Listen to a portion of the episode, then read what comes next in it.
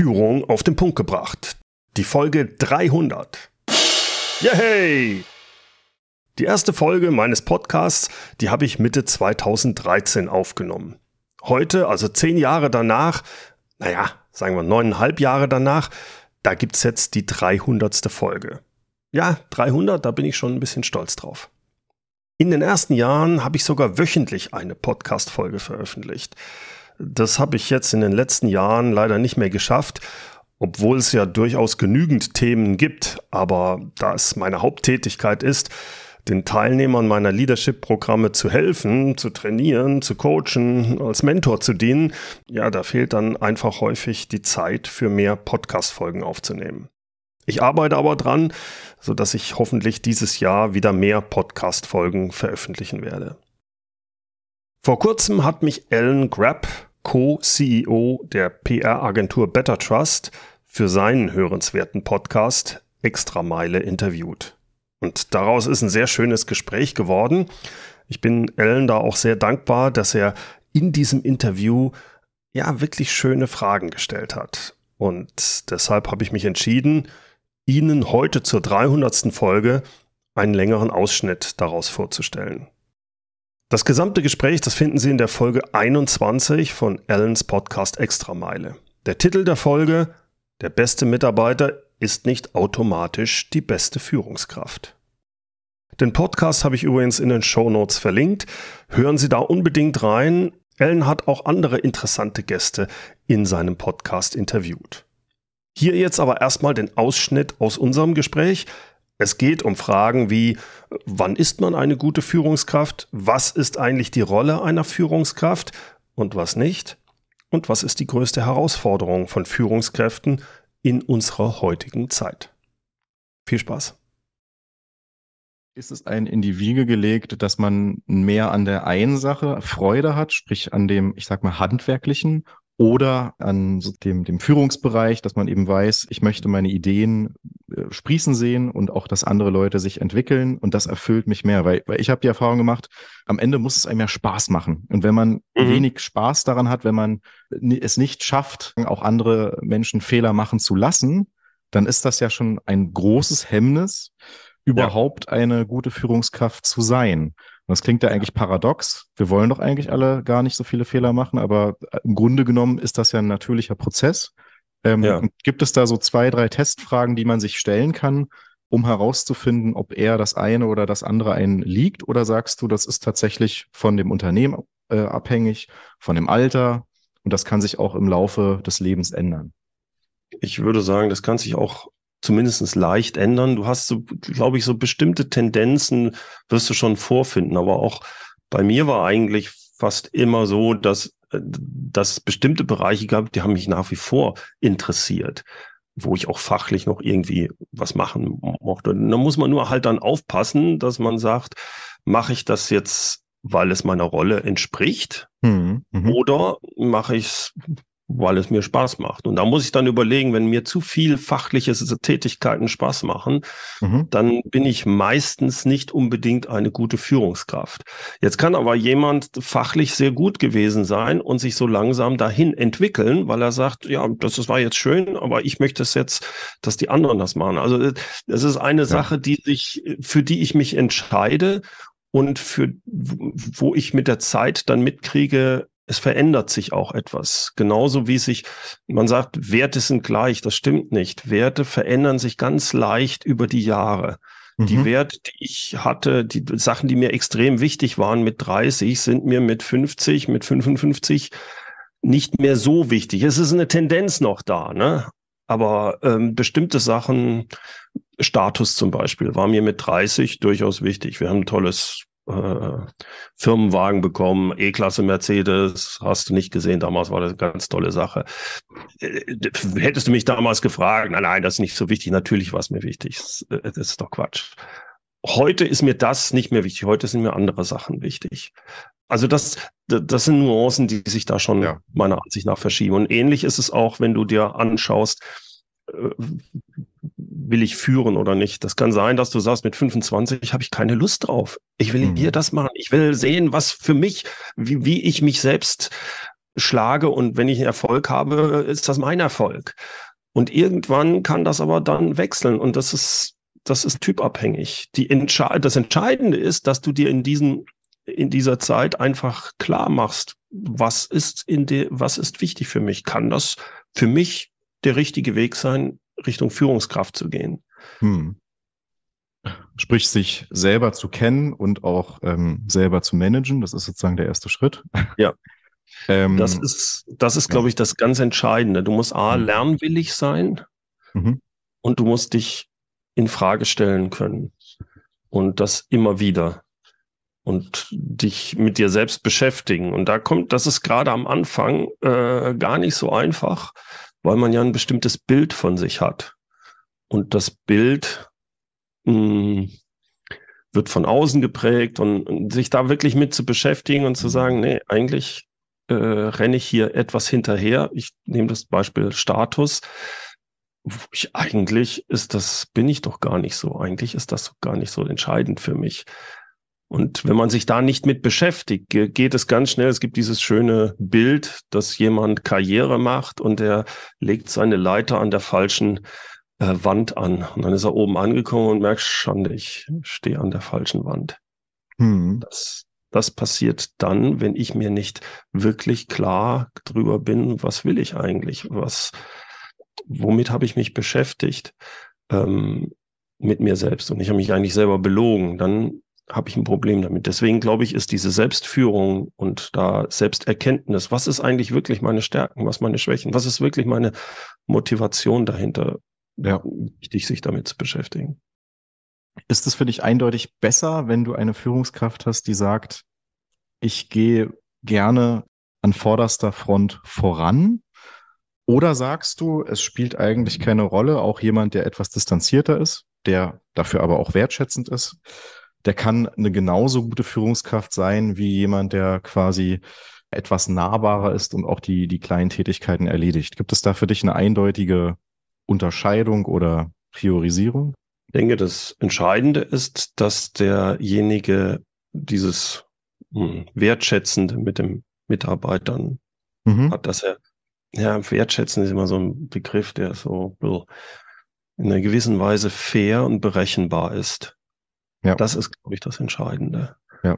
Und ähm, ob derjenige dann wirklich jetzt auch vorne mit dabei ist, mhm. das äh, der, der muss nicht der beste Experte sein. Das ist sogar schlecht manchmal, wenn er der beste Experte ist. Ich gebe dir ein Beispiel, wenn ich ein, ein Team von Hunter-Vertriebsleuten äh, führen soll, muss ich nicht der beste Hunter sein. Das ist sogar schädlich, weil ich dann besser sein will als die anderen. Meine mhm. Rolle ist eine ganz andere.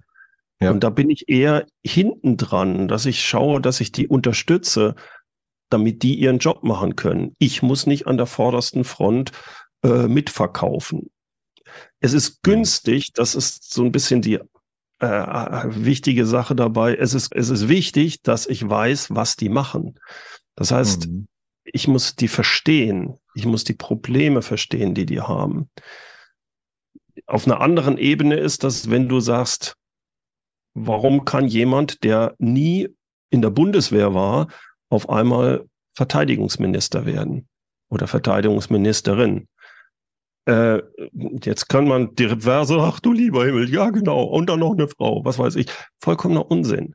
Hm. Es gibt hervorragende Leute, die es herausbekommen haben, sich schnell in eine Sache so einzuarbeiten, dass sie mitreden können, dass sie als wertvolle Fragensteller wahrgenommen werden. Und wenn ich diese Fähigkeit habe, egal ob Mann oder Frau, ob, ob ich da ausgebildet bin für oder nicht, dann das ist eine einzigartige Führungsstärke. Mhm. Guter ähm, Geschäftsführer, ein guter Vorstand, der hat diese Fähigkeit. Das ist vergleichbar für mich wie, äh, wenn du dich an die Schulzeit erinnerst und du hast da jemanden, einen guten Lehrer.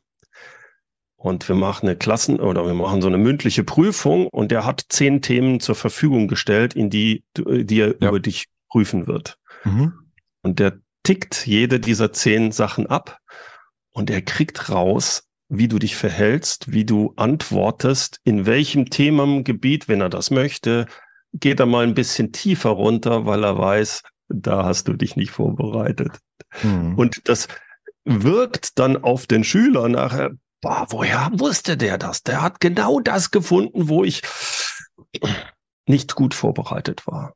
Ja, äh, das ist das gleiche Prinzip, was ich als Führungskraft im, mhm. wirklich im positiven Sinne ein, anwenden kann, wenn mir jemand was erzählt, wo ich fachlich nicht tief drin bin. Ich kann aber logisch denken, ich kann bestimmte Querverweise ziehen und dann, Moment, hier stimmt was nicht. Oder ich höre auf die Sprache.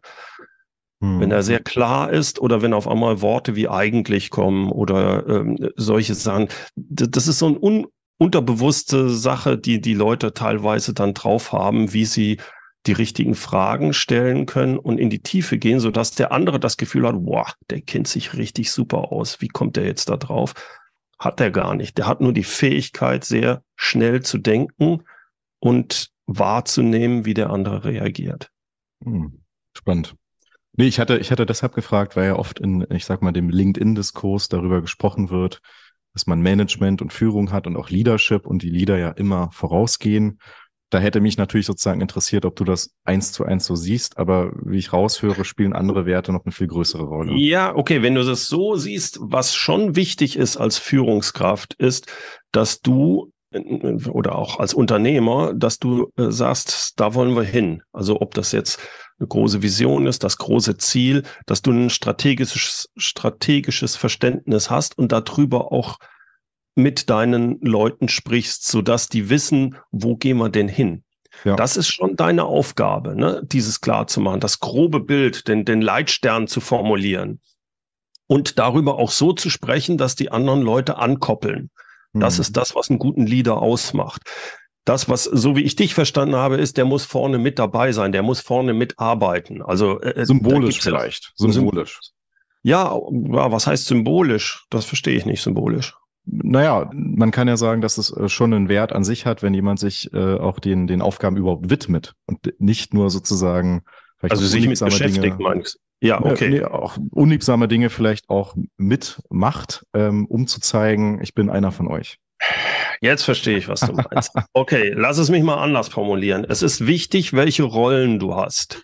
Wenn ich die Rolle desjenigen habe, der für das große Ganze da ist, und niemand anderes da ist, der das macht, ist es erstmal wichtig, dass ich diese Rolle wirklich wahrnehme. Die mhm. kann ich aber teilweise gar nicht wahrnehmen, wenn ich mich gleichzeitig auch noch ganz tief im Fachlichen mitbische, weil ich dann nicht die, die, die äh, genügend Energie und Zeit habe, mich mit der anderen Sache zu beschäftigen.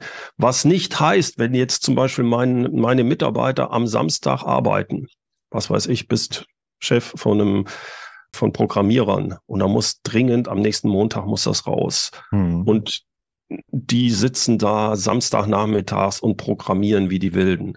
Dann muss ich nicht wie die Wilden da auch Programm programmieren. Aber es wäre vielleicht schon günstig, wenn ich mit ähm, äh, Pizzen, die ich gekauft habe, nachmittags da vorbeikomme und sage, jetzt mal wir Pause, komm, ich habe mal Pizza gemacht.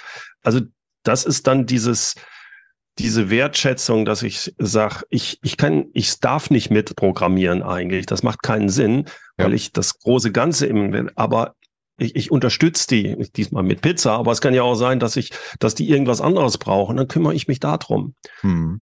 Das würde ich dann schon sehen, dass das, wenn, wenn das gemeint ist, was du eben ja. gefragt hast. Alles klar. Wie motiviere ich denn Mitarbeiter, beziehungsweise gibt es das denn? Kann man motivieren? Ja, natürlich kannst du motivieren. Die Frage ist, ob du es tun solltest. Was mhm. du mit motivieren machen kannst, ist, du kannst ähm, natürlich einen Preis ausloben. Du kannst sagen, wenn ihr das macht, kriegt ihr den Bonus. Das sind so kurzfristige Motivationen, die, die halte ich nicht viel von, weil du die sehr fokussierst auf eine Richtung und alles andere fällt dann runter. Außerdem, wenn du die Motivation, diese extrinsische Motivation wegnimmst dann sind die Leute frustriert und sie arbeiten dann nicht mehr an der Sache. Viel geschickter ist es, wenn sie von sich aus motiviert sind. Und die meisten Mitarbeiter sind von sich aus motiviert. Du solltest nur darauf achten, dass du deren Motivation, die von innen kommt, nicht kaputt machst. Also nicht den Fokus auf ich muss meine Mitarbeiter motivieren, sondern den Fokus eher, ich muss darauf schauen, dass ich sie nicht demotiviere. Wenn ich Leute habe, die aus sich heraus motiviert sind, brauchen die drei Sachen. Das eine ist, bitte, lieber Chef, gib mir das Ziel, aber nicht den Weg. Ich möchte, mir macht das Spaß, äh, den Weg selber herauszufinden. Das ist eigentlich das, wo ich ja meine Fachtätigkeit habe, die mir Spaß macht. Das zweite ist, gibt mir die Möglichkeit, immer besser zu werden in dem, was ich mache. Also ob das Ausbildung ist, ob das Feedback, sonst wie, ne? Weil das ist ja mein, ich möchte besser sein in der Sache. Und das dritte ist das eigentliche Umfeld. Da gehört dazu, dass wir miteinander gut auskommen, auch mit dem Team, aber auch, dass es dieses Ziel gibt, dass es hm. eine Vision gibt, wo ich ankoppeln kann. Warum soll ich das tun? Warum arbeite ich hier? Warum soll ich für dein Unternehmen arbeiten? Was ist das Besondere? Was, ich möchte Teil von einer größeren Sache sein, quasi. Wenn diese drei Sachen da sind, dann unterstützt das, nein, ich muss anders sagen, dann macht es die intrinsische Motivation nicht kaputt. Nehme ich die Sachen aber weg oder Teile davon, dann störe ich die intrinsische Motivation. Also als Beispiel, wenn ich jemanden micromanage, der einfach, der aber von sich aus hoch motiviert ist und der eigentlich sagt, lass mich doch einfach nicht, ich, ich, ich krieg's doch hin. Ich, ich will doch stolz quasi auf mich sein, dass ich dieses Ziel erreiche und du gibst mir jetzt jeden Schritt vor. Das ist ja stinklangweilig. Hm. Oder wenn ich sage, ich, ich weiß, dass ich da noch nicht gut bin, aber ich möchte mich gern weiterbilden. Ja, dafür haben wir kein Geld. Ne? Oder wenn sie sagen, was ist unsere Vision? Ja, wir wollen viel Geld verdienen, also mach. Ist jetzt nicht sehr hilfreich. Ne? Und dann koppeln die Leute ab und dann hat man das Gefühl, die sind unmotiviert. Nee, die waren alle mal motiviert. Wenn jemand anfängt bei einem Unternehmen in 99,9 Prozent der Fälle, ist der motiviert. Der hat eine eigene Motivation damit zu arbeiten, sonst hätte er sich ja nicht für den Job entschieden. Hm. Welche, welche Fähigkeit, äh, sagst du, wird am meisten beim Führen unterschätzt? Welcher Skill? Fokus. Prioritäten setzen. Mhm. Weil das ist, glaub, das ist von der Selbstführung, aber auch von der Führung von meinem Team, dass ich sage, wie verbringen wir unsere Zeit so, dass es sinnvoll ist, so dass die Leute nicht überarbeitet sind und dass wir unser Ziel erreichen. Mhm. Wenn du dir das anschaust, fast jede Führungskraft hat das Problem, oder ich, ich formuliere es mal anders. Wenn du mit einer Führungskraft sprichst, ein Problem haben die nie. Ich habe Langeweile, ich weiß gar nicht, was ich tun soll. Das haben die nie. Kenne ich nicht. Die sind alle ganz viel operativ und blablabla. Und da zu wissen, dass der Unterschied zwischen was ist dringend und was ist wichtig. Mhm. Und hm. dass das, was dringend ist, meistens fremdbestimmt ist. Mhm. Irgendeine Deadline ist dahinter. Es hat irgendjemand mir gesetzt. Der Steuerberater will unbedingt das haben. Der Kunde will das haben. Mein Chef will das haben. Es ist immer fremdbestimmt. Und das ist operatives Tagesgeschäft meistens. Das Selbstbestimmte, das, was von mir ausgeht, das, und das sind meistens auch Führungsaufgaben, das entscheide ich. Da ist keine Deadline hinter. Mhm. Die ist wichtig aber sie ist nicht dringend, weil keine Deadline dahinter ist. Also ob ich jetzt mich mit der Strategie für meine Abteilung beschäftige oder nächste Woche, entscheide ich. Da ist niemand, der mir Druck macht. Oder ob ich jetzt sage, Mensch, das ist so wichtig, ich muss jetzt mit, das Gespräch mit meinem Mitarbeiter führen und ihm Feedback geben. Oder ob ich sage, ja, kann ich auch noch morgen machen. Das ist wichtig, mhm. aber nicht dringend. Dadurch, dass die Leute extrem unter Druck sind, nimmt sich das operative Tagesgeschäft immer mehr davon. Und das würde ich sagen, da den Fokus zu behalten, auch äh, wie soll ich sagen, bestimmte Gewohnheiten zu etablieren, womit ich das durchbrechen kann, das ist die größte Herausforderung, die ich bei vielen Führungskräften sehe. Soweit der Ausschnitt des Gesprächs mit Ellen. Das gesamte Interview finden Sie in der Folge 21 von Ellens Podcast Extrameile. Titel der Folge der beste Mitarbeiter ist nicht automatisch die beste Führungskraft. Ellens Podcast habe ich in den Show Notes verlinkt. Hören Sie da unbedingt auch rein. So, das war's jetzt mal wieder für heute. Vielen Dank fürs Zuhören. Und zum Abschluss darf natürlich unser passendes Zitat nicht fehlen. Heute kommt es von Hartmut Laufer. Die auf ihrem Gebiet kompetente Fachkraft ist nicht automatisch auch eine kompetente Führungskraft. Herzlichen Dank fürs Zuhören. Mein Name ist Bernd Gerob und ich freue mich, wenn Sie demnächst wieder reinhören, wenn es heißt Führung auf den Punkt gebracht. Inspiration, Tipps und Impulse für Führungskräfte, Manager und Unternehmer.